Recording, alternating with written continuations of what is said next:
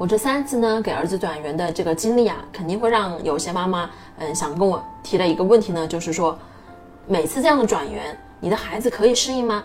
其实呢，这也是我最担心的一个问题，因为当和上一个幼儿园的老师同学们熟悉了以后呢，又被转到一个新的幼儿园，我也害怕他会因为就是没有朋友和他玩而感到失落呀，或者受到欺负呀之类的。其实每次周末的时候呢，我都会主动的和他聊一下幼儿园的生活啊，问他有没有遇到什么困难呐，发生了什么有趣的事情呐。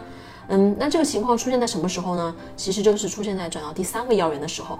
柚子呢，他有一次回来就跟我说，就说他觉得很孤单，因为没有小朋友和他一起玩。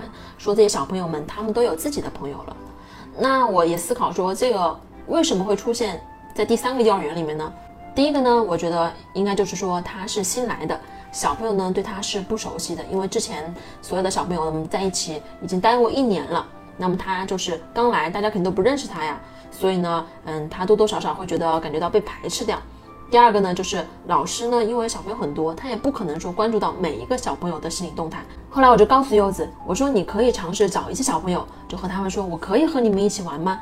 看看小朋友们是否愿意。其实呢，这也不是什么坏事，因为这就是一个社交能力的体现。孩子他总会遇到这样陌生的、没有朋友的环境，而且呢，我觉得以柚子现在的能力来说呢，我我觉得这对他来讲呢，并不是特别困难的事情。那我是怎么做的呢？嗯，我就是开导他。小朋友不愿意和你玩，并不是因为你不好，而是他们呢对你不熟悉。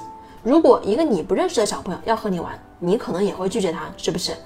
等你和小朋友们再相处相处，他们就会知道，哦，这个小朋友啊，他叫柚子，他特别会拼积木，特别会玩游戏，我喜欢和他一起玩。后来呀，他就在幼儿园里面交到了很多的朋友。摆正好孩子的心态啊，其实是最重要的。就像我之前说的，孩子呢，他也不可能一直活在温室里面。